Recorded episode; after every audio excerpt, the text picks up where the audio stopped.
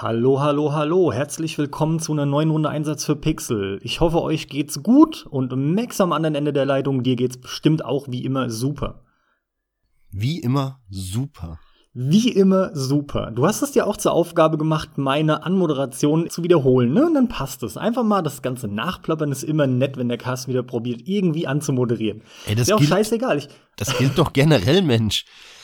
Wenn man etwas wiederholt, dann ist das eine Bestätigung. Deswegen ist es ja gleich doppelt super.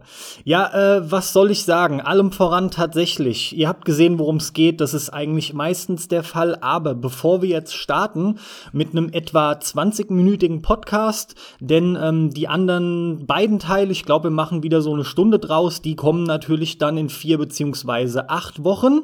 Weil wir werden diesen Podcast natürlich auch episodisch veröffentlichen. Das ist ja so toll. Ja, und die erste Episode wird umsonst sein als Demo und die weiteren kosten dann 99 Cent. Genau. Deswegen hoffen wir jetzt auch, dass das richtig was taugt, was wir jetzt aufnehmen. Aber Leute, bevor wir jetzt wirklich anfangen mit Pro und Contra vom Episodenformat und Episodenspielen, ich äh, muss an der Stelle noch mal was korrigieren zur Doom Eternal Folge. Ist eine kleine Aussage, aber ist auch noch ein, finde ich, ganz interessanter Punkt. Max, es geht um die Kettensäge und ich habe ganz konkret gesagt, die ist ja immer automatisch zur Verfügung, wenn du keine Waffe hast. Und das macht sie ja erst recht doppelt dumm, dass die begrenzt ist. Du erinnerst dich. Mhm. Ja. Ich habe gesagt, die kommt automatisch. Tatsächlich ist es vom System her wohl aber so, dass die erste Ladung immer automatisch halt auflädt, ja. Und ich habe das aber nie mitgekriegt, weil zum einen hast du kaum Zeit auf die Anzeige zu achten und zum anderen, wenn es soweit war, dann war diese eine Ladung von oder, oder diese eine Kanister halt immer aufgeladen. Verstehst du? So ist das System wohl. Also so eine sein, kleine ja, Korrektur. Ja. Weil angefühlt hat sich das wie, wenn ich keine Muni habe, ist die immer da. Ja, man kriegt das wirklich nicht mit, ne? Das ist alles so schnell und hektisch und da ist irgendwo rechts unten diese Mini-Anzeige, diese Mini-Mini, die du eh nicht siehst und auch nicht Ja. erkennst, weil das etwas hellere Gelb, das etwas dunklere Gelb sich fast nicht unterscheidet. Ja, die Anzeige ist für den Arsch, also. Ich habe da auch manchmal drauf geguckt und habe mir gedacht, ist sie jetzt leer oder ist sie voll? Keine Ahnung, probier ich aus. Mhm. Nun gut, aber sei es drum, letzten Endes ist es so, ich habe jetzt auch noch mal den Doom 216 gespielt. Ich bin so etwa drei Viertel durch und was soll ich sagen, jetzt am PC. Ich hole jetzt hier an der Stelle gar nicht aus, aber weil ich gegen Ende des Eternal Casts beim letzten Mal sagte, naja, mal schauen, eventuell werde ich dann mal doch vielleicht was abwerten oder so. Nee, ist nicht der Fall. Auch der 216er bleibt bei mir auf 5 von 5 stehen. Ich finde den top, der macht mir jetzt sogar entsprechend noch mal mehr Spaß. Klar, spielt sich auch so, wie es jetzt gespielt sein möchte oder werden möchte. Ich finde den top, zusammengefasst einfach auf eine andere Art und Weise. Ich finde, er hat andere Stärken und Schwächen. Aber ja, das dazu. Tja, Episodenformate, Episodenspiele, Veröffentlichungen von Spielen, die gestückelt sind. Man hört's definitiv schon raus. Wir haben ja auch mit Absicht schon mal direkt in die kritische Richtung gewitzelt.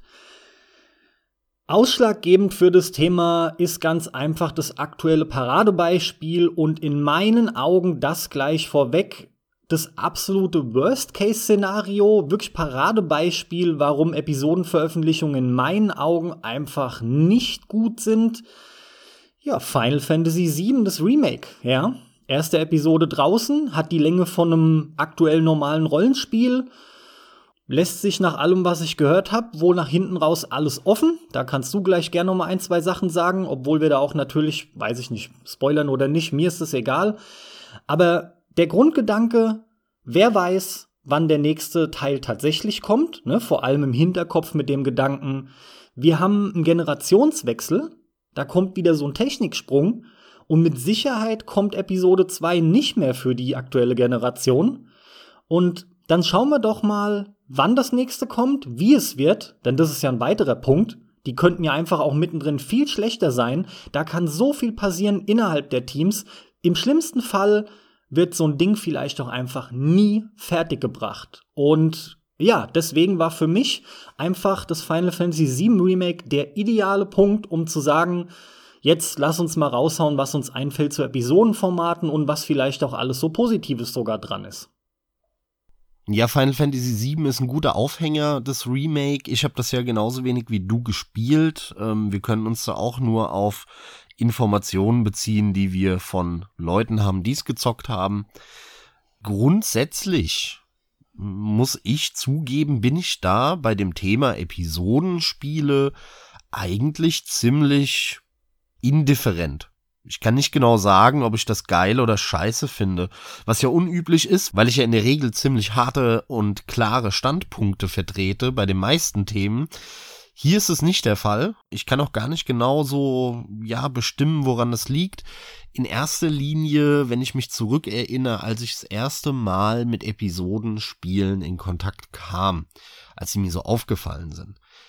Das muss so ja, Ende der 2000er, 2008, 2009, so muss es gewesen sein.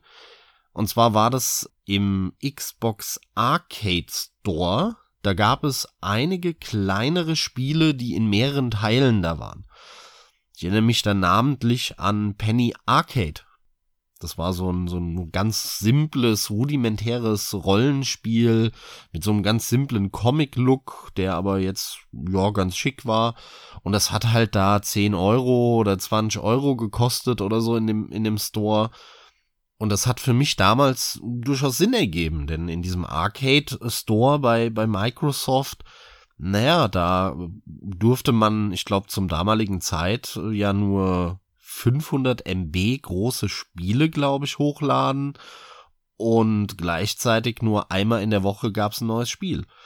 So, und das heißt, es war sehr beschränkt, also da dann irgendwie auf so eine, so eine Art Episodenformat, so eine Serie hinzuarbeiten, äh, macht ja Sinn, ne, um einfach, ja, den Beschränkungen, die Xbox den Entwicklern da auflegt, äh, ja, da, da zu entgehen. Insofern hat das mich erstmal gar nicht gestört. Und das nächste Mal, dass mir das so richtig krass aufgefallen ist, so ein Episodenspiel, war dann halt diese ganze Telltale-Welle, die dann so 2000, ich glaube 12, 13 war. Da fing das an. Da ging das ja total durch die Decke eben mit diesem äh, Telltale-Serienformat. In erster Linie natürlich mit dem The Walking Dead Season 1 und damals hat's mich auch überhaupt nicht gestört. Da finde ich, hat das gepasst. Denn jede Episode hatte ein bisschen andere Geschichte, ein anderes Setting. Und auch diese, diese grundsätzliche Stückelung, dass man sagt hier, äh, du hast hier so einen, so einen Spielehappen, den kannst du mal an einem Sonntagabend, Nachmittag durchspielen, in um die drei Stunden, Finde ich gut. Warum denn nicht? Ne? Dann klarer Cut, neues Setting, neues Level, neue Episode, kannst am nächsten Tag spielen oder wenn sie noch nicht veröffentlicht ist, in zwei Wochen, vier Wochen, was auch immer. Das, das hat für mich Sinn ergeben. Allerdings muss ich dazu auch sagen, da, da werden wir auch noch weiter äh, ins Detail gehen. Es kommt halt sehr auf das Spiel an. Es kommt sehr darauf an, wie es gemacht ist. Und ich würde und habe auch niemals ein Episodenspiel gekauft, bevor es komplett veröffentlicht wurde. Denn das, das ist, ist das ist eine Krux an der Geschichte.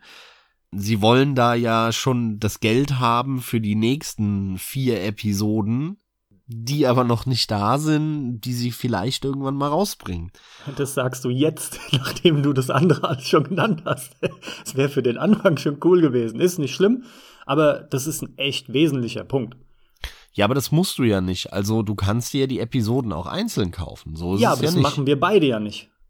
Also meines Wissens gibt es kein ähm, Episodenspiel, also von Telltale nicht, ähm, aber auch von den paar anderen nicht, wie einen, äh, wie heißt es, mit diesen Emu-Weibern da von Square Enix? Ähm, ja, wo ich den zweiten schon gar nicht mehr. Ich glaube, da kommt ja jetzt ein dritter. Scheiße, du meinst jetzt kommst du nicht live, auf Namen. live, irgendwas. Komm. Life is strange, jawohl. Danke. Siehst du, können wir uns doch zusammenhelfen. genau. Bei all diesen Spielen konntest du ja, wenn eine neue Episode erschienen ist, die dir halt für, keine Ahnung, 15 Euro, 20 Euro dann einzeln kaufen.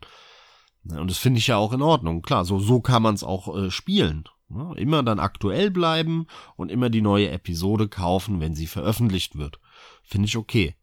Aber ich würde niemals für ein Spiel, das es noch nicht gibt, das noch nicht programmiert ist, denen jetzt schon Geld geben, nur damit ich dann jedes Mal direkt die Episode spielen kann. Das macht für mich keinen Sinn. Sie wollten einem das natürlich schmackhaft machen, indem es dann billiger war, als wenn man alle Episoden zusammenkauft und so weiter. Ja, aber das ist ja, ich kaufe ja nicht die, die Katze im Sack, ja. Es hat halt auch was von Early Access. Es hat halt was von Geld geben und schon die Entwicklung unterstützen und hoffen, dass es mit der Kohle finanziert werden kann. Das ist richtig, ja. Da gibt's gewisse Parallelen. Ich meine, solange du weißt, worauf du dich einlässt, ist es ja nicht verwerflich, ne, wenn man das klar kommuniziert und es gibt halt irgendeiner, der sagt, ja Mann, bitte macht weiter, hier habt ihr mal Geld, damit ihr weiterentwickeln könnt. Vollkommen legitim, ja. Ja. Aber im Prinzip kaufst du nicht das Produkt, sondern du investierst da und ja, dann finde ich es ein bisschen schwach, mir das Produkt dann am Ende zu geben. Dann will ich eine Gewinnbeteiligung oder so, aber das denke ich mir bei Kickstarter jedes Mal. Wenn ich in die Firma investiere, dann, dann will ich über Jahre hinweg eine Gewinnbeteiligung und nicht so popeliges 50-Euro-Spiel da haben. Ja, du kriegst auch drei Aufkleber und den Soundtrack als 128 Gigabit wow. MP3-Datei. Bombastisch. wenn überhaupt, wenn es überhaupt dann rauskommt. Ja, so interessant finde ich halt noch mal zusammenzufassen. Du hast halt auf der einen Seite das von dir beschriebene Titel, die in der Regel eher relativ kurz in der Entwicklungszeit sind. Es kommt so ein bisschen das Anfixen mit hinzu. Aber allem voran ist es ein sehr überschaubarer Zeitraum trotz allem und die Technik innerhalb ändert sich auch eher nicht. Also zum allergrößten Teil nicht. Da denke ich, reden wir dann über Ausnahmen, bei denen das der Fall ist. Weil, wie gesagt, es einfach sich um einen sehr überschaubaren Zeitraum handelt. Und da kommt noch hinzu, dass du ja entscheiden kannst, wie du es machst. Deswegen haben wir ja damit per se nicht so das Problem, weil wir warten, bis es da ist und wissen dann, wir bekommen jetzt hier wirklich was Fertiges. Wir können uns im Vorfeld auch informieren. Und dann habe ich auch mit diesem Episodenformat vom reinen Konsum her überhaupt kein Stress, ganz im Gegenteil. Gerade bei den Telltale-Spielen, das ist ja ein Paradebeispiel für Episoden, weil das ist wie eine Serie, die du abends guckst, so spielst du dann halt als Videospieler eine Episode. Es ist nichts anderes. Aber ich will halt grundsätzlich wissen, dass eine Geschichte irgendwo fertig ist. Denn auf der anderen Seite, als, jetzt kann ich es halt nur noch mal wiederholen, Paradebeispiel für das Gegenteil, steht jetzt in meinen Augen das Remake von Final Fantasy VII, beziehungsweise die Art der Veröffentlichung, die da gewählt wird. Weil die sich ja selber noch nicht mal festgelegt haben, wie viel das wird. Das heißt, die lassen sich auch da, die lassen sich halt einfach alles frei. Ob die Engine irgendwann gewechselt wird, wie viel noch hinzukommt und ob es überhaupt je fertig gemacht wird. Wie gesagt, das ist einfach ein Zeitraum, der eben überhaupt nicht mehr zu überblicken ist und da kann so viel passieren, Mal ganz davon abgesehen habe ich aber auch schlicht keine Lust. Erst recht, wenn ich mir vorstelle, ich würde die Story nicht kennen. Mir dann wieder so ein Recap geben zu müssen oder sowas und mich nach drei, vier, was weiß ich wie viel Jahren, vielleicht schon nur zwei, aber hey, wow, wie viel das ist, äh, sich dann wieder dran erinnern zu müssen, was war jetzt alles, wo ging's weiter. In dem Fall muss ich ja dann sogar ins Kämpfen wieder reinkommen und und und. Also ich finde es alles von der Grundidee extrem suboptimal. Ja, das Problem bei dem Final Fantasy Ding ist halt, ähm, die haben ja schon vor zwei Jahren oder so angekündigt, dass sie das in Episoden rausbringen werden. Damals war das ja schon ein Haufen, ja, ein Riesenthema für, für Kritik und Unverständnis, was ich auch verstehen kann. Das Problem ist halt, dass sie jetzt nachdem es rausgekommen ist und die Leute das gespielt haben und das Ende erlebt haben, gemerkt haben, okay, wir haben eigentlich hier ein bisschen die Katze im Sack gekauft, weil wir nämlich davon ausgegangen sind, dass sie das ursprüngliche Spiel halt erweitern, ausbauen ähm, mit zusätzlichen Storysträngen und äh, Quests und so weiter ein bisschen länger machen was sich auch durchaus anbietet, ja wohl bei dem Spiel, muss man sagen. Aber wenn dann am Ende rauskommt, Moment mal, die versuchen jetzt aktuell nicht einfach einen ne sinnvollen Cut zu machen in der normalen Geschichte und dann in einem Jahr den nächsten Teil rauszubringen, sondern was die da machen am Ende ist ja, sie deuten es zumindest an, ja, ob sie es dann wirklich in Teil 2 so machen, wird man dann sehen, dass sie ein, ein neues, ja, ein Spieluniversum in diesem, in dieser Welt von Teil 7 eröffnen. Das heißt, dieses Remake endet so, dass sie nicht mehr an die Story von dem Original gebunden sind.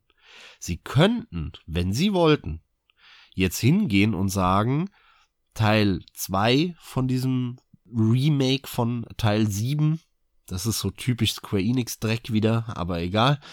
Ja, so Teil 7 vom letzten Final vom 7x.3,0 das könnten sie jetzt einfach in der Welt machen. Das wird alles anders. Ähm, Charaktere sterben nicht, die im Original gestorben sind oder so.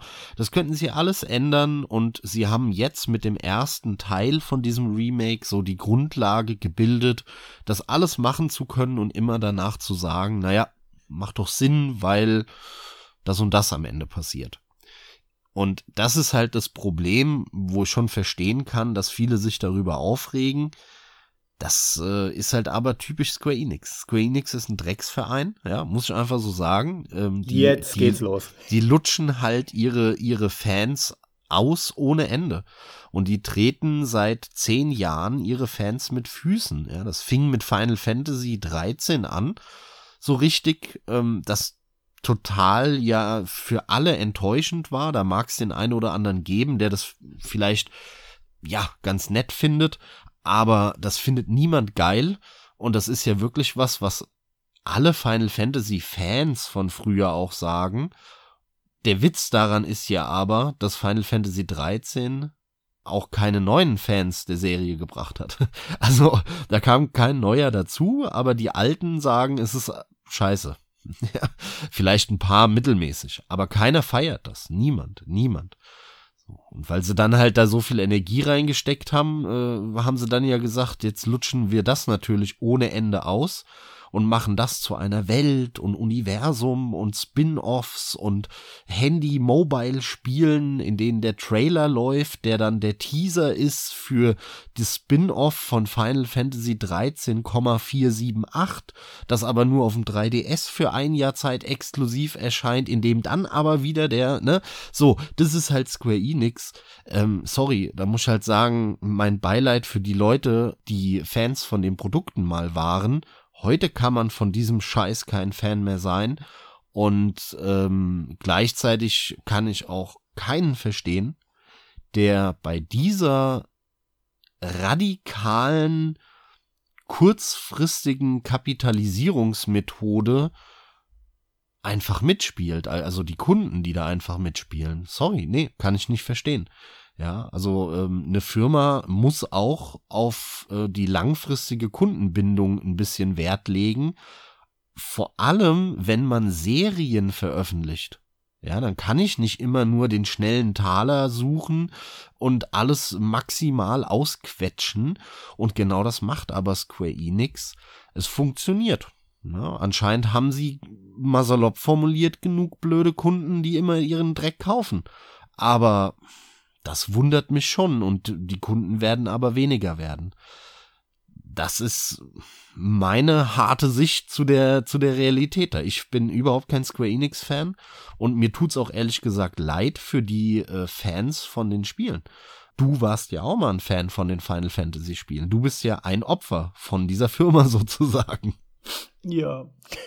Aber ähm, die machen es einem leicht, dass es nicht so weh tut. Das war halt nach der Hoch. ja, du lachst jetzt wieder, aber nach der Hochphase war es natürlich erstmal schon ein bisschen ärgerlich. Weißt du, ähm, für mich fing es schon mit dem Zehner an. Das feiern auch noch voll viele ab. Ähm, das kann ich grundsätzlich noch nachvollziehen. Ist auch alles andere als ein schlechtes Spiel. Das hat nur nicht mehr für mich diese, dieses ganze Flair oder diesen Vibe eingefangen. Das ist einfach so, mir hat es nicht mehr so gut gefallen. Aber der war schon noch in Ordnung. Elf war ein Online-Ding, das, ähm, ja, Da spricht ja eh niemand mehr drüber. Der 14er wiederum hält sich, aber dann hatten wir den 12er und der 12er, der hat so Anleihen aus dem Online-Spiel gehabt, auch beim Kämpfen. Der war aber tatsächlich vom, vom Gameplay her mal wieder richtig geil. Da war dann aber die Welt, und da muss ich jetzt einfach dich mal zitieren, einfach nur grau, braune Matsche fast die ganze Zeit. ja. Und es hat mir nicht gefallen. Außerdem fand ich die Story nicht so besonders cool. Also ich hatte dann einfach festgestellt, wie die von ihren Faden abkommen, ja. Und ja, was soll ich sagen? Der Kreis schließt sich. Sie, sie haben es einem halt relativ leicht gemacht. Und spätestens, spätestens seit Final Fantasy 13 ist das Ding für mich einfach absolut gegessen. Da kommt nichts mehr, was mich auch nur irgendwie interessiert. Diese ganze Mischung, die die in die Spiele reinkloppen, gefällt mir überhaupt nicht mehr. Die Charaktere finde ich nur noch äh, albern und affig. Ein Stück weit muss ich aber auch sagen, liegt es, glaube ich, auch am Erwachsenwerden, weil als ich damals als Jugendlicher den Kram gespielt habe und es war alles neu, da hat man das auch noch etwas anders aufgefasst. Gut, sei es drum. Ähm, Im Kern geht es darum nicht. Es war trotzdem mal interessant, das von dir zu hören, weil es ist auch wichtig und vor allem bietet sich's perfekt an, ja, denn wir reden halt nun mal über Square. Und Final Fantasy VII Remake ist ja noch nicht mal, das ist jetzt nur das letzte, es ist ja noch nicht mal einer der ersten gewesen. Ich meine, wir reden hier von vielen Episodenformaten, aber allem voran ist es ja letzten Endes Kingdom Hearts und an Kingdom Hearts zum Beispiel ist ein weiterer Kritikpunkt, der mich daran stört. Diese Spiele erzählen ja auch eine Geschichte und wenn die gestückelt wird, finde ich sowas einfach schlecht. Es ist also immer die Möglichkeit, dass eine Geschichte nie fertig wird und was ich mit Kingdom Hearts und Episodenformat meine, denn ja, natürlich, das sind alles eigenständige Spiele im Prinzip, aber gerade auf die Story bezogen, ist es ja auf alle, was weiß ich, 12.000 Teile, die es gibt, über 20 Systeme verteilt, aufgesplittet. Ich meine, macht euch nur mal den Spaß und gebt mal wirklich auf Google ein Kingdom Hearts Timeline und guckt euch mal das Bild an. Jetzt mal ohne Scheiß. Ja, das, ist, das ist ein Diagramm, das ist einfach, es gibt selten größere. Empfehlenswert die Angry Video Game Nerd Folge dazu. ja, sehr gut. Ja, klar, natürlich, ja. Also wie gesagt, auch dieser Gedanke, dass eine Story gegebenenfalls nie fertig wird, ist was, was halt echt ärgerlich ist. Wir kennen es halt von TV-Serien, ne? Ich glaube, da ist immer noch eins der besten Beispiele Lost. Es fängt halt alles mit einer coolen Idee an. Es kommt nach und nach was raus, aber die Story steht nicht von Anfang an fest und man entwickelt dann irgendwann nur noch, nachdem die anfänglichen Ideen halt so verpufft sind, dann, dann schreibt man nur noch so vor sich hin und entwickelt so vor sich her und guckt, dass man möglichst noch Zuschauer beziehungsweise Spieler dann zum Kauf bewegen kann. Und sowas finde ich halt extrem ärgerlich. Ich möchte halt an und für sich ein fertiges Produkt. Und per se verteufel ich das gar nicht. Es gibt Ausnahmen, da funktioniert es. Und du sagtest es, letzten Endes im Prinzip ist fast alles von Telltale. Die sind aber auch genau drauf ausgelegt, ja. Da kann ich jetzt nur noch mal wiederholen, es ist eine überschaubare Entwicklungszeit. Da, da weiß man, die haben ihre Engine, da wird die Story weitergeschrieben, da weiß ich, es dauert vielleicht ein halbes Jahr, dann kommt das nächste Ding. Also kann ich über, überblicken, in irgendwie zweieinhalb, drei Jahren ist das ganze Ding fertig. Wow, reguläre Entwicklungszeit von einem Spiel. Ja, aber das hat auch ein paar Problemchen mit sich gebracht, ne, diese, diese Masche, weil du hast natürlich äh, bei diesen Telltale-Spielen gemerkt, äh, die Firma verrennt sich da, ne, also die haben immer wieder das, die gleiche Schablone auf ihre Spiele draufgesetzt, haben irgendeine bekannte Marke, Lizenz gekauft haben dann ihr Spiel da gemacht mit Episoden und ne, ne, ne, nur weil das halt einmal so gut funktioniert hat. Damit haben sie sich ja auch in, in die Insolvenz letztendlich reingewirtschaftet. Ja, weil sie einfach ähm, den Schuss so ein bisschen nicht gehört haben, dass die Fans mittlerweile das Dröge finden und die Spiele, die sie dann ja auch rausgebracht haben am Ende, ne, so ein Game of Thrones und Batman und Minecraft und was da dann am Ende alles kam, ne, mit den ulkigsten Lizenzen gefühlt, das war ja einfach ziemlich belanglos dahingerotzt. Das waren halt einfach, die waren nicht mehr gut umgesetzt. Du hast gemerkt, dass das alles Schema F war, schnell runterproduziert, Hauptsache damit schnell Kohle reinkommt. Und daran ist die Firma so ein bisschen dann zugrunde gegangen sie hätten das auch besser machen können. Ja. ähm, und müssen vor allem, um erfolgreich zu bleiben. Und sie hätten, und das haben sie eben nicht gemacht, diese, dieses Episodenformat verbessern müssen, verfeinern und ausbauen. Was ich damit meine ist, als das so erfolgreich war mit The Walking Dead Season 1 und dann ja auch kurz danach Wolf Among Us, ne, das war ja auch noch recht erfolgreich. Damals war es so, dass sie ja nicht genau gesagt haben, glaube ich, wann der die nächste Episode veröffentlicht wird, weil sie es gar nicht wussten. Und dann haben sie ein Datum genannt und das haben sie dann nie eingehalten, weil sie irgendwie das nicht hinbekommen haben und äh, ja, dann hat's halt doch wieder zwei Monate länger gedauert. Das ist scheiße bei sowas. Ja, das ist einfach scheiße. Stell dir mal vor, du fängst eine Fernsehserie an, du hast das Beispiel Lost eben genannt. Du fängst die an zu schauen. Die fängt montags an, ne? Da läuft die erste Folge, Montagabend, 20 Uhr oder so, was weiß ich. So war das ja früher. Und jetzt willst du am nächsten Montagabend wieder um 20 Uhr Folge 2 gucken. Aber da kommt nichts. Da läuft auf einmal was anderes. Dann guckst du nach und stellst fest, ah ja, die ist halt irgendwie nicht fertig produziert, dauert halt eine Woche länger. Und dann kommt sie auch nicht montags, sondern mittwochs. Und zwar nicht um 20 Uhr, sondern um 13 Uhr. Ne? Also, das ist einfach scheiße. Ja, das heißt, was die hätten machen müssen ist, wenn du das weitermachen willst, dieses Episodenformat, dann musst du einen geregelten Plan haben. Die Spiele dürfen sich diese Episoden nicht verzögern. Das heißt, die müssen immer zum gleichen Zeitpunkt rauskommen, in dem gleichen Rhythmus, so dass man sich darauf vorbereiten kann. Ne? Also wenn die mit Episode 1 anfangen von, von irgendeinem dieser Spiele, dann hätte man ja sagen müssen, okay, einmal im Monat, alle zwei Monate kommt jetzt eine neue Episode. Das haben sie am Ende tatsächlich sogar gemacht, meines Wissens, bei Batman. Bei Batman sind sie dann hin und haben gesagt, alle vier Wochen machen wir das. Ich glaube, das haben sie aber nicht geschafft oder so. Bei, zumindest bei einer Episode haben sie, die kam dann trotzdem erst nach fünf oder sechs Wochen. Sowas darf dann halt nicht passieren. Ja? Und sie hätten das viel weiter ausbauen müssen und vor allem hätten sie halt passende Spiele dann dazu machen müssen. Denn die am Ende, die, die Spiele, die sie rausgebracht haben, die hättest du auch am Stück durchspielen können. Ne, das war nicht so, dass es jetzt irgendwie ein getrennter Block war, ein getrenntes Level, eine getrennte Story in einer Episode, ja, sondern das war halt einfach mittendrin kommt halt so, jetzt vorbei. Jetzt musst du halt wieder drei Monate warten und dann, dann geht's weiter.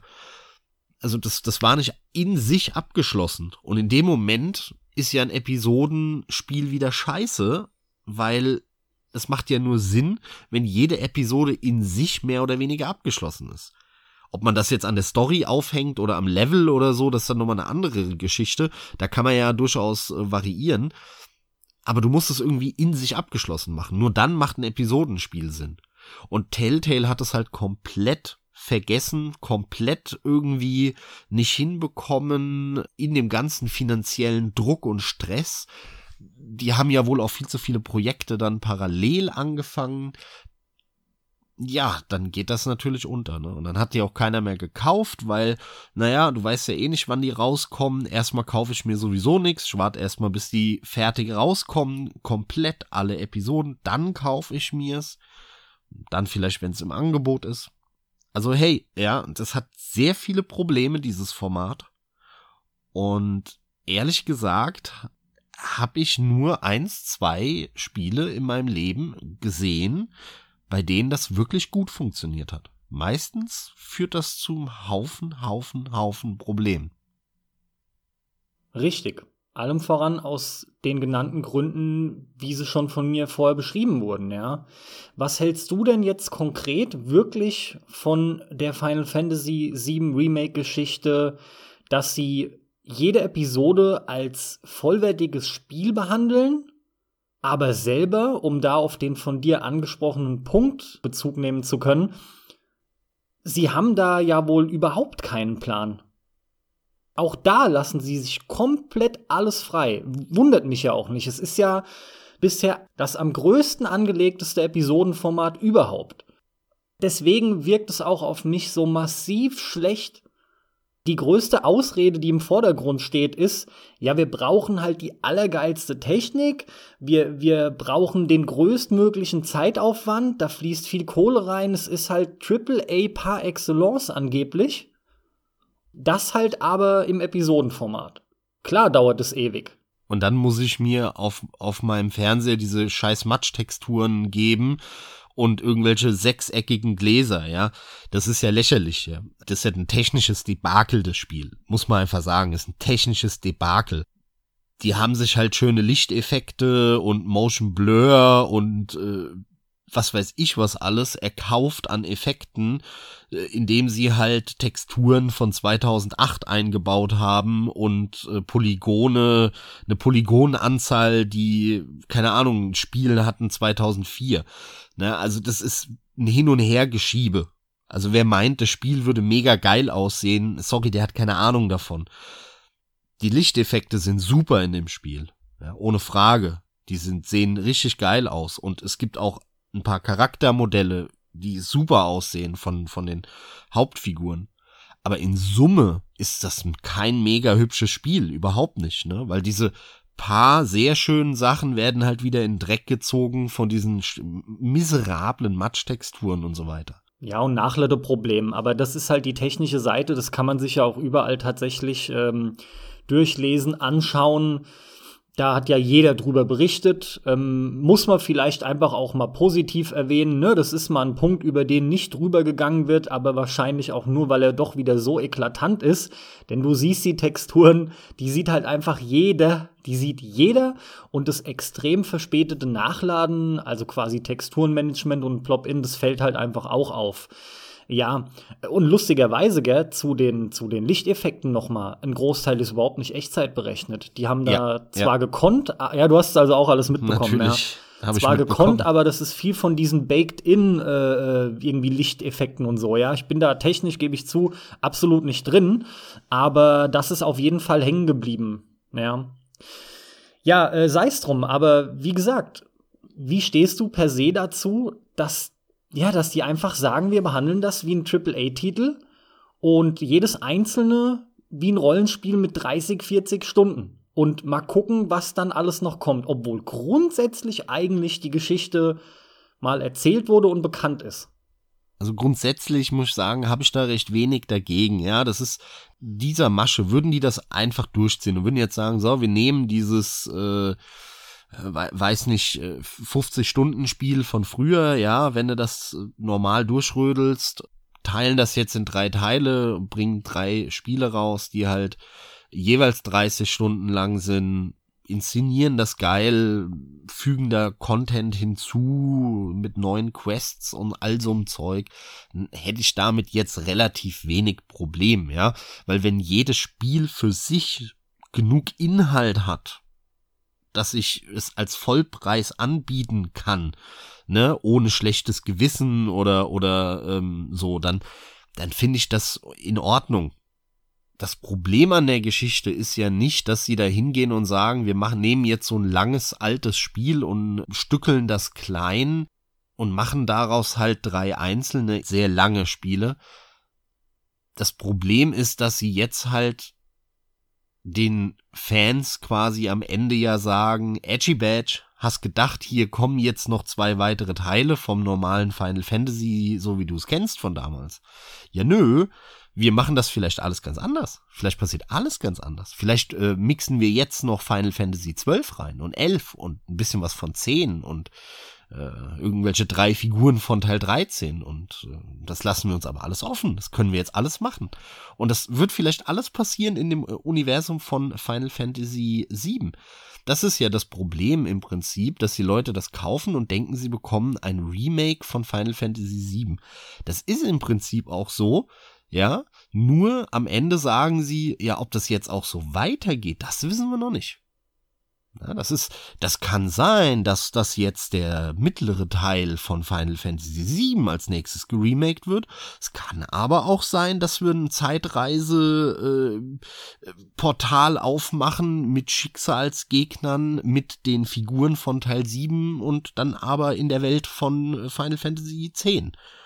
Das ist das Problem, ja, dass sie im Prinzip die Kunden verarschen unter Umständen und wenn sie das jetzt machen, dann natürlich alle, die das gekauft haben, die gesagt haben, ey, ich will aber ein Remake, ein, ein schönes von einem meiner liebsten Spiele von damals, natürlich vor den Kopf stoßen, weil die wollen ja den mittleren Teil von Final Fantasy VII als nächstes haben. Schön ausgebaut, mit moderner Technik und so weiter. Hoffentlich dann moderner Technik, ja. Und wenn sie das nicht machen oder nicht hinbekommen, sondern, und das ist die Gefahr, weil Square Enix halt ein Drecksladen ist, sie sich mehr neue Kunden davon versprechen, als sie alte verlieren würden, wenn sie das jetzt alles verwursteln in eine Zeitportal, Schicksals, Universen, Parallelwelten-Geschichte mit äh, Final Fantasy 13, ja, weil das ein bisschen neuer ist, oder, oder was weiß ich was, ja, oder 14, dann machen die das. Ja, vielleicht wird jetzt das Square Enix Gaming Universe gestartet. Ja, da kommt noch Mickey Mouse Jahre dazu. springt dann Lara Croft, Lara, Lara Croft, Lara Croft mal in so einem Final Fantasy rum. Das ja, klar, da kommt noch Mickey Mouse dazu, haben sie ja eh schon nehmen noch einen Street Fighter Charakter mit dazu, ne? Und was weiß ich, ja, Mary Poppins oder so. Können sie ja machen, ist mir scheißegal. Am besten hier Marvel Lizenz haben die doch. Die sollen zu Mickey Mouse und den äh, Haarspray Boys sollen die halt noch äh, Captain America dazu tun. Ist, mir ist das scheißegal, ne? Ich hänge da emotional null dran.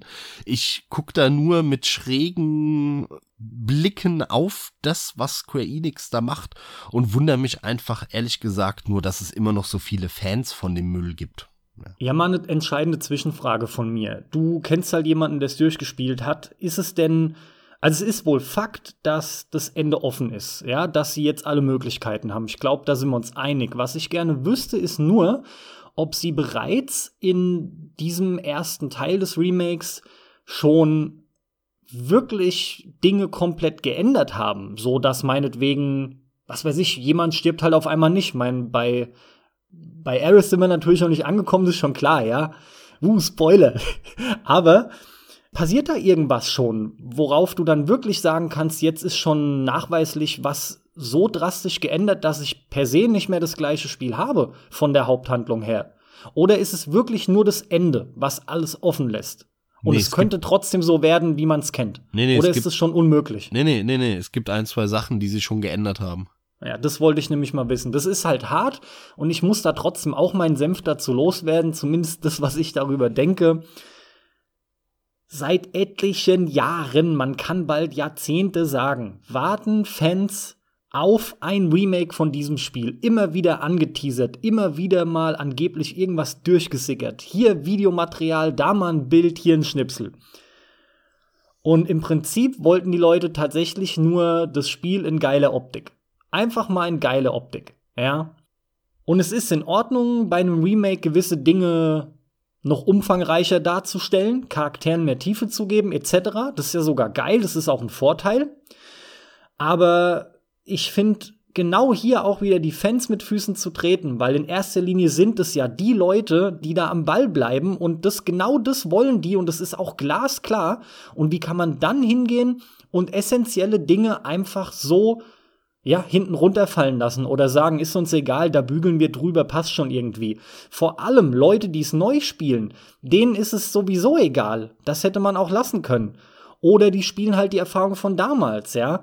Aber in erster Linie, wie gesagt, es sind die Fans, die denen die Treue halten und, und auch hier wieder, das kann ich nicht nachvollziehen, warum man das dann so mit Füßen tritt. Das ist mir unbegreiflich. Gut, weil die immer das Potenzial sehen. Ne? Du siehst halt an jedem Square Enix-Produkt äh, den Anzugträger, der Marktforschungsstatistiken vorträgt ne? in irgendeinem Meetingraum.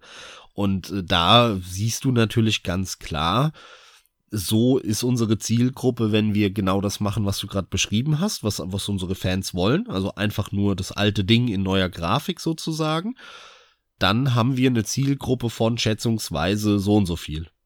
Ja, und dann ist nebendran ein Balken, wo halt gesagt wird, so, wenn wir das jetzt ein bisschen aufpeppen äh, mit einem Action-Kampfsystem und äh, das am besten noch äh, in ein Universum einbauen, das aktuell ist, nämlich mit was weiß ich was, noch verknüpfen mit Kingdom Hearts und was weiß ich, dann haben wir aber ganz schnell eine Zielgruppe, die wesentlich höher ist weil das werden zwar zwei, drei von den alten Fans, die sich ein Remake wünschen, dann nicht kaufen, aber fast jeder wird es sich trotzdem von denen kaufen.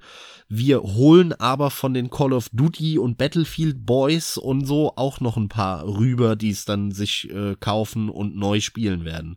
Und dann so entscheiden die und dann sagen die, alles klar, machen wir, dann muss da halt ein Action-Kampfsystem rein und, und so weiter, weißt du? Das sind alles äh, verkrüppelte Entscheidungen letztendlich aufgrund von Marktforschung. Und hier hast du den, dieses typische Problem, das ist kein Problem, sowas zu machen, wenn du Klopapier herstellst. Ja, oder wenn du, wenn du Bettdecken herstellst oder so. Das sind keine künstlerischen Produkte. Da kannst du das machen.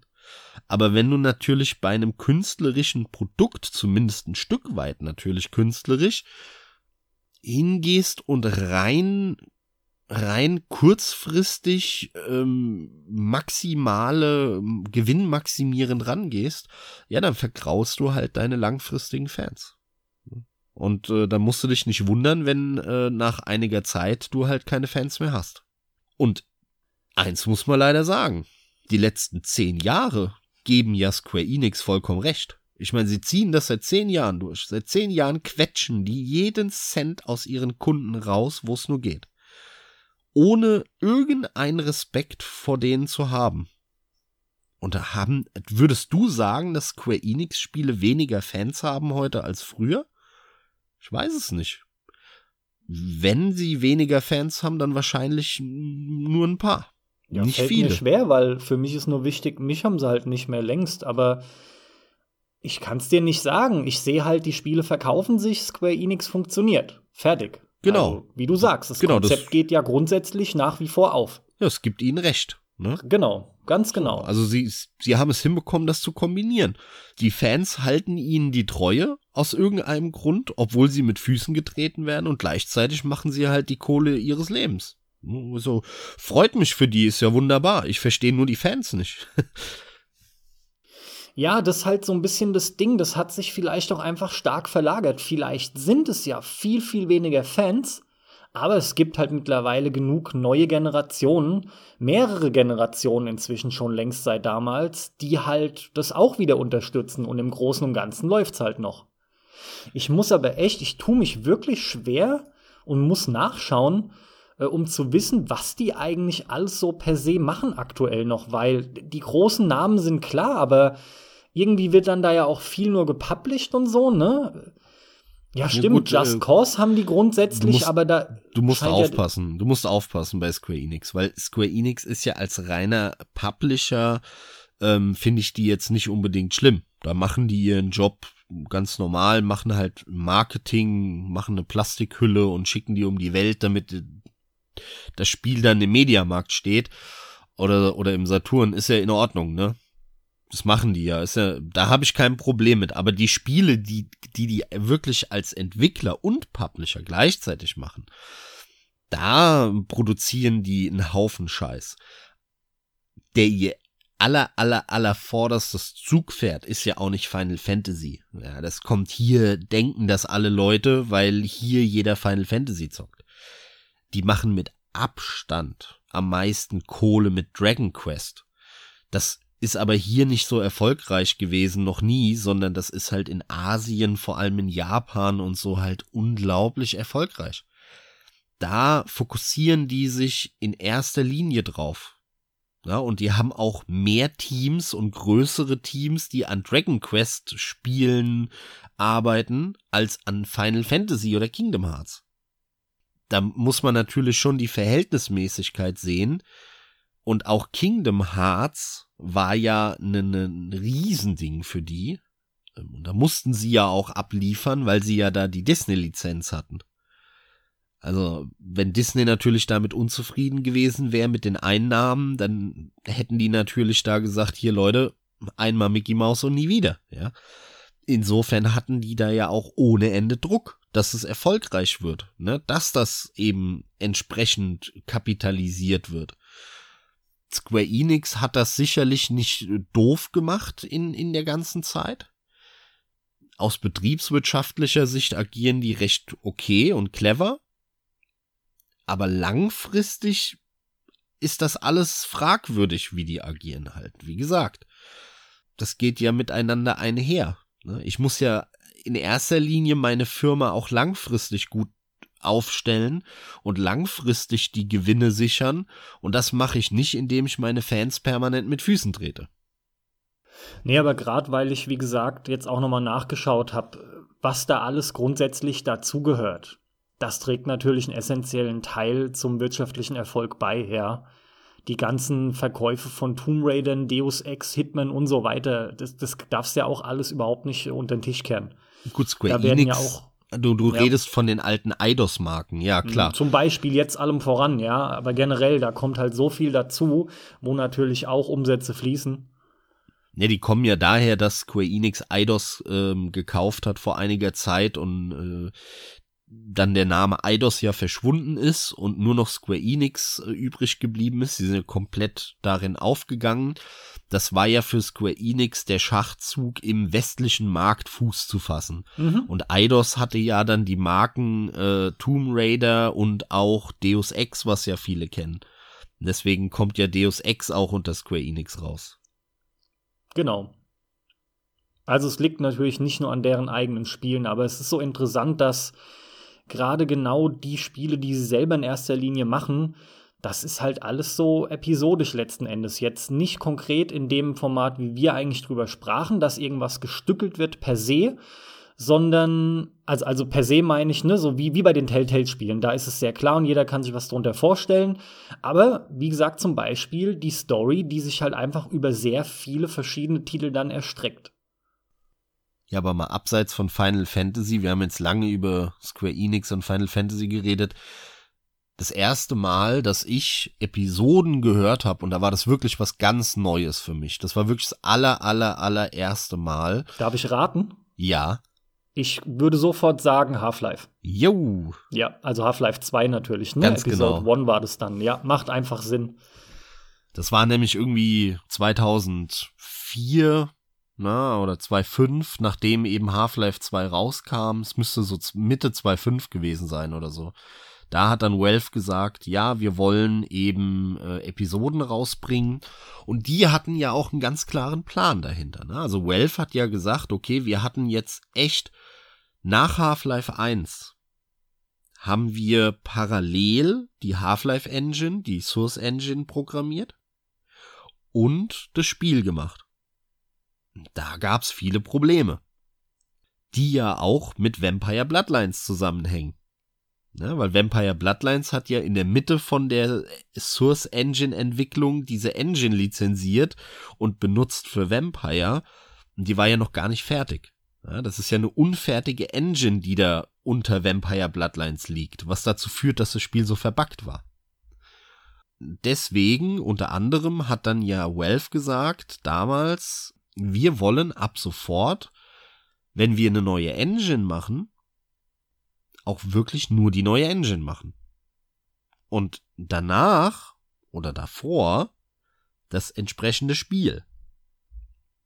Und genau das wollten sie dann verfolgen. Das heißt, sie sind hingegangen und haben nach Half-Life 2 ja gesagt, okay, wir machen jetzt diese Episoden, damit wir auch parallel mit kleineren Teams daran arbeiten können. Da ist man flexibel, ne? Wenn irgendeiner da mal Ressourcen braucht, hey, dann schiebst du halt von dem einen Team ins andere Team welche, dann musst du nicht jetzt mal kurz Leute einstellen und die acht Wochen später wieder feuern oder so.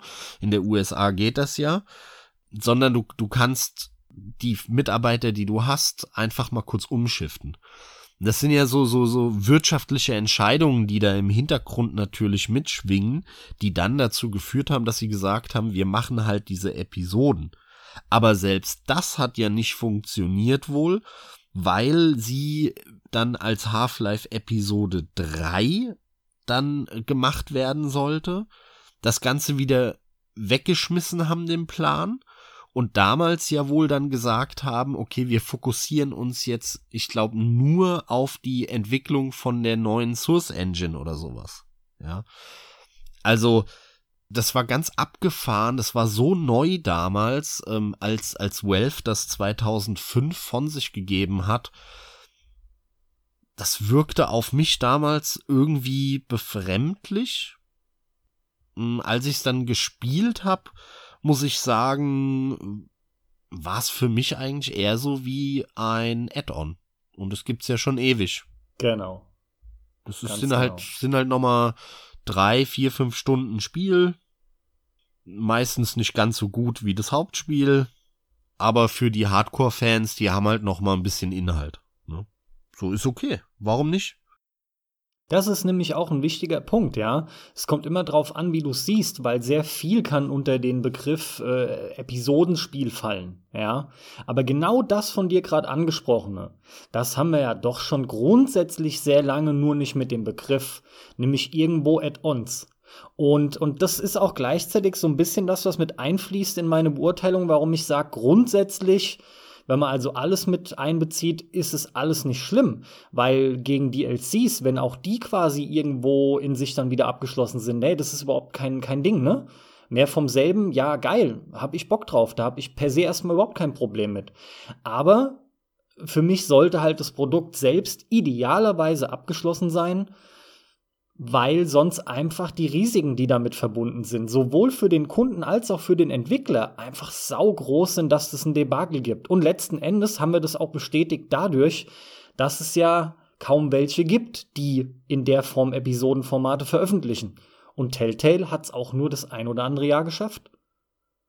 Weil du sagst, du findest es grundsätzlich überhaupt nicht verkehrt, ja, dem kann ich zwar irgendwie zustimmen, aber gleichzeitig muss ich sagen, ich brauche das auch nicht. Also zu sagen, wir legen eine Geschichte an auf über so und so viele Jahre Entwicklungszeit und bringen das dann im Halbjahres- oder Jahrestakt, ist einfach ein Konzept, was mir eher dann missfällt, weil ich mir denke, nein, Mann, ich brauche davon gar nichts zu hören, solange ich es nicht weiß, vermisse ich auch nichts. Dann kündigt es vielleicht ein Jahr maximal vorher an lasst mich was sehen, wenn ich Interesse habe, wunderbar, und dann kommt es raus. Ich freue mich mega drauf. Es ist eine runde Sache, ist fertig, ist gebalanced und idealerweise auch gepolished, ja, also feingeschliffen. Und dann ist es super. Das, das ist, weiß ich, konservativ, aber äh, was hier so negativ konnotiert ist mit dem Begriff konservativ, sorry, ich finde, es ist halt einfach auch aus guten Gründen die beste Variante. Aber jetzt redest du wieder über diese Final Fantasy VII Geschichte. Ja, ja, ich komme da halt nicht drüber weg, dass das die Hauptpunkte sind, die mich stören, dass ich halt einfach ein fertiges Produkt möchte. Ja. Ich hasse es zum Beispiel, wenn Geschichten nicht zu Ende erzählt werden. Ja, aber das ist doch ein fertiges Produkt. Das ist doch in Ordnung. Ich meine, wenn du das halt stückelst und es ist sinnvoll gestückelt und du hast halt wirklich eine in sich abgeschlossene Story mehr oder weniger, und genug Inhalte eben für ein Vollpreisspiel, dann habe ich damit überhaupt kein Problem. Dann kannst du doch alle, äh, alle paar Jahre oder alle zwei Jahre da einen neuen Teil rausbringen die halt, ich sag mal, ein großes Ganzes ergeben, aber auch in sich vollkommen ausreichend funktionieren und lang und groß genug sind und genug Inhalt bieten. Also da habe ich ehrlich gesagt kein Problem mit. Ich meine, äh, das Problem ist ja, ähm, dass es etwas ist hier bei dem Spiel, was man schon kennt. Ne? Also wenn du jetzt hingehst und sagst, ähm, ja, ich nehme jetzt halt die Story von dem alten Spiel oder von dem Film von dem alten oder so, dann wissen die Leute, was sie bekommen. Und dann musst du ja schon mal kommunizieren und sagen, okay, da ist alles drin oder nicht ganz alles. Wenn du nicht alles reinmachst, solltest du das auch schon vorher sagen. Ansonsten kaufen die das ja mit einem völlig falschen Gedanken, die Leute. Wenn das jetzt aber eine neue Marke wäre, und du wüsstest es gar nicht, weil über den Fall redest du ja jetzt. Da kommt irgendwas, du weißt es gar nicht. Das ist irgendein neues Spiel, eine neue Welt, neue Figuren, äh, neues Gameplay und so weiter. dann kannst du das natürlich machen. Dann kannst du ja hingehen und sagen, ich mache das halbwegs abgeschlossen. Zwei, drei Jahre später bringe ich einen Teil 2 raus und äh, der erzählt zwar in sich auch wieder eine abgeschlossene Geschichte, aber der hat einen größeren Rahmen, eine größere Welt, die halt mit dem ersten Teil zusammenhängt. Es passiert ja doch andauernd. Das ist doch der normale Fall von einem Nachfolger, über den wir jetzt dann reden.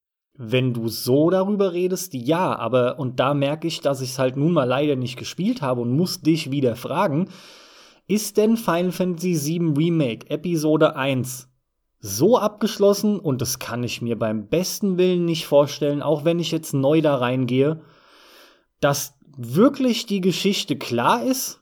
Man hat doch garantiert das, das Gefühl, ja, das ist noch nicht mal ansatzweise zu Ende erzählt. Nee, dem, dem würde ich, glaube ich, nicht so zustimmen. Okay, ja, ich, vielleicht müsste ich es dafür halt dann spielen, aber. Das ist schon, also man könnte das auch ganz hart, wenn du jetzt gar nichts damit zu tun hast und so Neuling bist ne, gibt's ja auch einige, findest du ja auch im Internet so einige Meinungen von, von Neueinsteigern. Dann merkst du natürlich, dass da durchaus noch mehr gibt und äh, weißt ja auch, dass da mehr gab in der Originalgeschichte. Aber das kann man schon so mehr oder weniger für sich, in sich ähm, abgeschlossen sehen. Sie lassen sich halt nur alles offen am Ende, wie es weitergeht. Gut, dann sind wir halt hier in so einer Grauzone, die mir persönlich missfällt, aber ich würde dir dann trotzdem zustimmen. Dann kann man das durchaus sogar als Pluspunkt sehen und eher wie ein abruptes Ende, wo du halt aber sagen kannst, okay, jetzt kommt quasi der Nachfolger und eher als wäre es Final Fantasy 8, ja, und eben nicht 7 Teil 2 meinetwegen. Das sind ja aber auch dann nur Bezeichnungen wieder, die größtenteils für Verwirrung sorgen können. Aber okay, wenn das so ist, dann ähm, finde ich das auch in Ordnung. Ja, die Bezeichnung ist halt schwierig, ne? Weil sie haben da dann Remake draufgeschrieben, aber es ist halt nicht ganz ein Remake. Also nicht, nicht nur, ja, sondern sie haben halt auch Sachen verändert. Und keiner weiß genau, wo die Reise hingeht. Da dann nur Remake drauf zu schreiben, ist halt schwierig. Es ist nicht falsch, weil der Hauptteil des Spiels ist einfach nur ein Remake. Aber irgendwo ist es halt auch was anderes. Ja. Ja. Ähm, da hätte man sicher einen klügeren Namen finden können. Also ich rede halt allem voran, um es nochmal irgendwie klar zu machen, natürlich von diesem Gefühl oder von der Art Episodenspiel, die bei mir das beschissene Gefühl hinterlassen, dass es nicht fertig ist und nicht zu lange warten muss und mit der Ungewissheit auch noch lebe, ob es überhaupt fertig wird. Ey, stell dir vor, du würdest episodisch ein Rennspiel veröffentlichen. Die ersten fünf Runden, die, die laufen und wenn du wissen willst, wie es Rennen ausgeht, mussten ja warten, dann, dann darfst du die nächsten fünf Runden fahren und zehn Runden sind's, ja, wow, und dann steht auch der Sieger fest oder so ein Scheiß, ja. Stell dir mal vor, so ein Dirt in Etappen veröffentlichen, was ja sogar gehen würde, aber was ein Scheiß und du kennst das Ergebnis nicht. Aber das hat ja keiner vor und das wird auch nicht kommen, behaupte ich. Das, insofern ist das unrealistisch. Aber das, was sie ja durchaus machen, wo wir dann auch wieder so in Richtung Add-on DLC gehen, ist ja ähm, zu sagen, okay, hier habt ihr ein Spiel, ja, das kostet so und so viel, wenn ihr das habt und geil fandet und ohne Ende gespielt habt, dann könnt ihr hier noch zusätzliche Strecken, zusätzliche Level kaufen und so weiter. So, und das ist ja vollkommen in Ordnung. Das machen sie ja bei Rennspielen. Das ist ja da eigentlich die Masche. In Episoden geht ja ein Rennspiel gar nicht, weil du da ja keine Geschichte hast. Natürlich, das ist ja auch klar. Sowas wird ja nicht kommen. Das, das ist ja ganz offensichtlich. Deswegen habe ich das ja bewusst so übertrieben gewählt, das Beispiel. Aber interessant ist auch einfach der Gedanke, weil wir hier, wie gesagt, in, in diesen ganzen Grauzonenbereich reinkommen. Und man kennt es ja grundsätzlich. Was glaubst du, wie viele Spiele, gerade Erstlingswerke, von denen wir dann im Nachhinein mittlerweile wissen, wie viel besser die Nachfolgeprodukte waren und wie viel besser sie dann Stories teilweise fortführen, das wird teilweise dann einfach ganz normal als Teil 1 nur rausgebracht. Da steht dann idealerweise sogar gar nichts dabei. Und in Wahrheit ist es wahrscheinlich wie eine Art Episodenformat. Und so wie du gerade Final Fantasy äh, 7 Remake Episode 1 beschrieben hast, ja, davon haben wir bestimmt schon unzählige gesehen und gespielt. Aber wenigstens tragen die nicht die Bezeichnung und du hast, kommst halt aus einer ganz anderen Richtung von deinem, von deinem Denken her, ne? Denn wie du ja schon richtig sagtest, Final Fantasy 7 trägt nicht nur den Namen Remake und irgendwie steht da sogar Episode 1 mit dabei im Titel? Weil allein schon deswegen gehst du ja mit einer ganz anderen Erwartungshaltung dran. Ja, genau so ist es nämlich. Du hast auf dem Cover nicht Episode 1 stehen. Da steht nur Final Fantasy VII Remake. Nichts anderes steht auf dem Cover. Das heißt, äh, Episode 1 ist nicht offiziell. Sie haben gesagt, sie bringen das in mehreren Teilen raus. Das war's. Aber das Spiel heißt einfach nur Final Fantasy VII Remake. Ja, gut, dann können wir jetzt ein bisschen wetten, ne? So aus Spaß. Meinst du, es heißt Final Fantasy VII 2 Remake? Ich kann es dir deswegen nicht sagen, weil äh, es ja auch jetzt schon bekannt ist, dass Square Enix selber noch keine Ahnung hat. Die werden wahrscheinlich ein, eine Vorstellung davon haben, was sie, was sie, ja, wo, wo so ungefähr die Reise hingeht. Aber die haben sich halt alles offen gelassen. Die Ja legen Gott, das sich war- halt nicht fest. Das Die war überhaupt nicht so ernst machen. gemeint, wie du das gerade beantwortet hast. Sorry, das, das ging gerade komplett unter. Das war nur so angelehnt an 13.2 und so, ne? Also man Ist darf denkbar, einfach mal ja, ja, gespannt ja. sein, wie man es nennt. Ist, ist vollkommen denkbar. Vollkommen denkbar. Natürlich können sie es nicht 8 nennen. dass sie das weitermachen. Aber gut, also dann äh, geht ja aber der normale Prozess los bei Square Enix, ne? Also sie kündigen ja. das dann an als Final Fantasy VII Remake, also als Final Fantasy VII 2.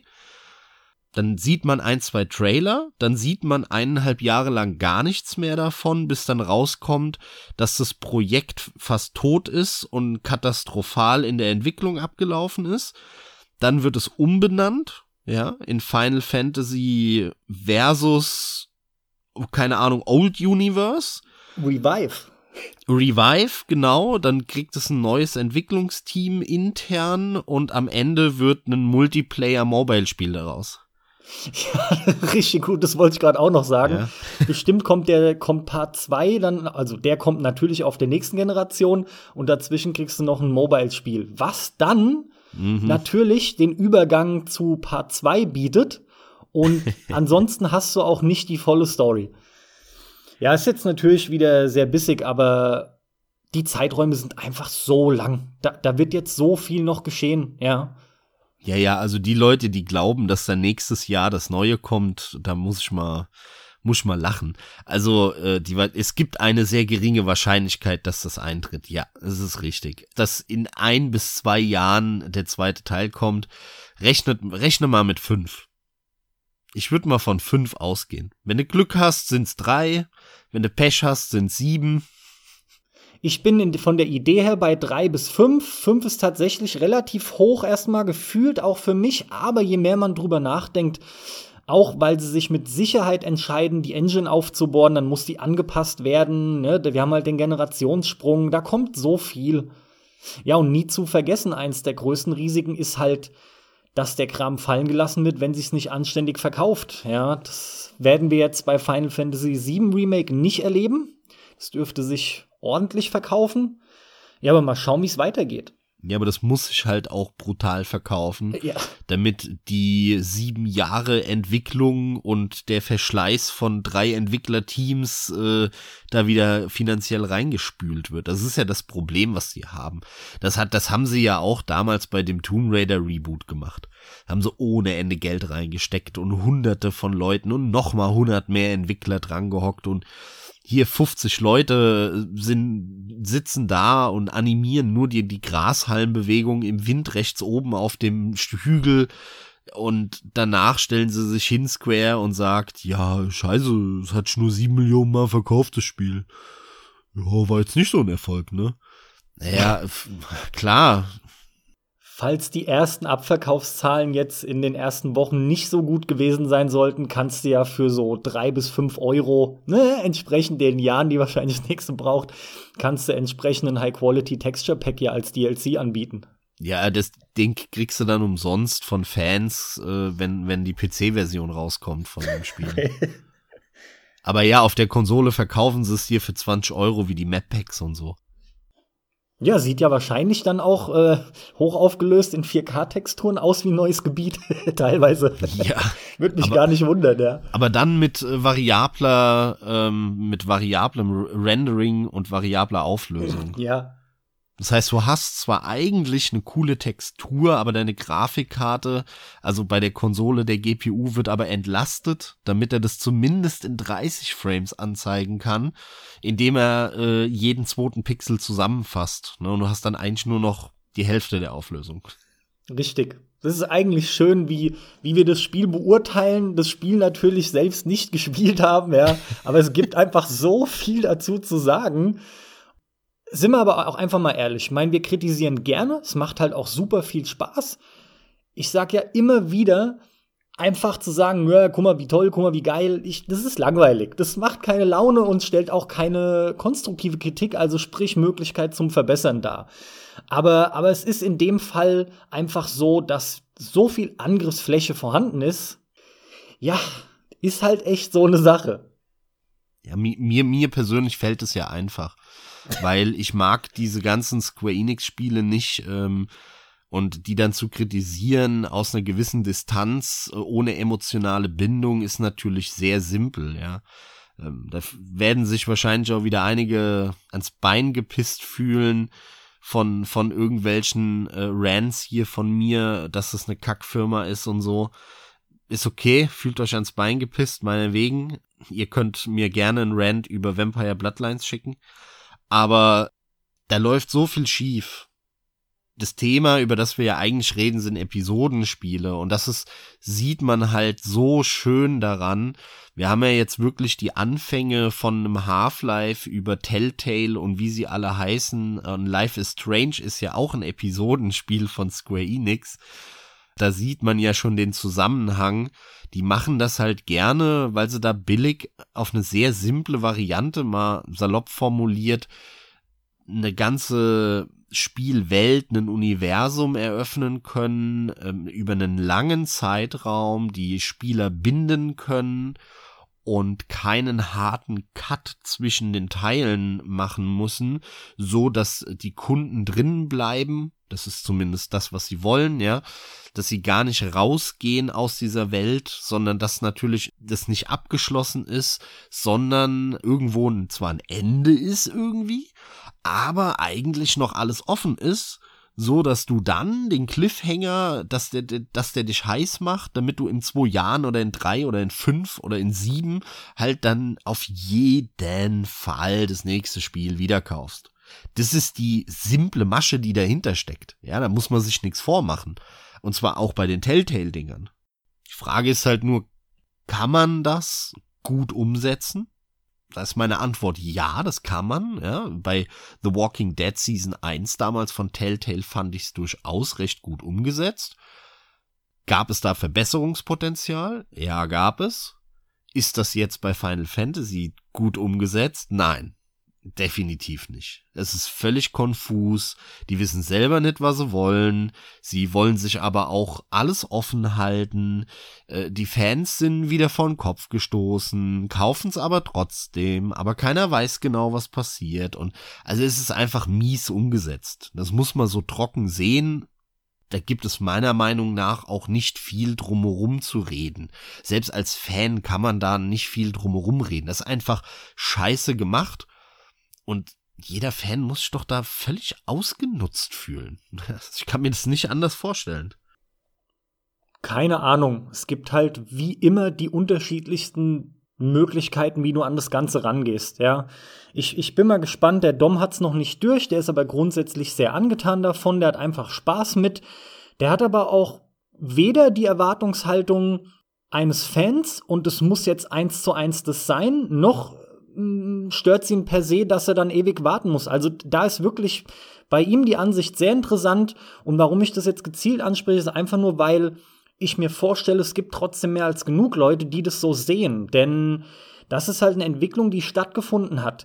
Die, die Generationen, gerade auch die Jüngeren, die, die nehmen sowas anscheinend auch eher an, ja, weil das mittlerweile halt ja, Einzug gehalten hat. Es ist halt, gang und gäbe ist falsch. Das ist nicht der Fall, dafür gibt es das zu wenig, aber es ist auf jeden Fall da. Was bei uns halt früher noch nicht der Fall war.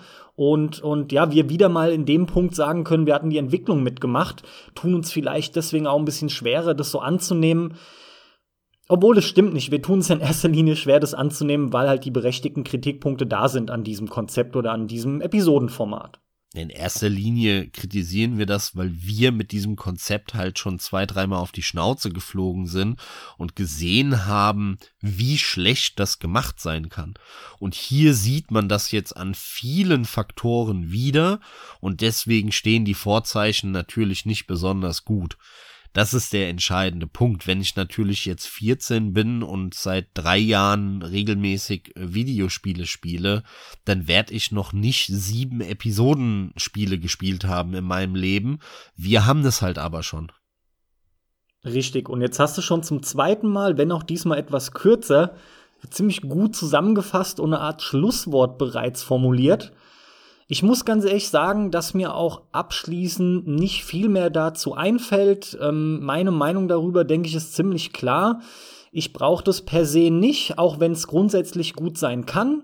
Paradebeispiel positiverseits ist hier halt nun mal The Walking Dead. Das war wirklich schön, das war ein rundes Ding, aber auch hier, wir haben es halt in einem gekauft. Da ist halt die Laufrichtung klar, unfertig hätten wir das nicht gemacht.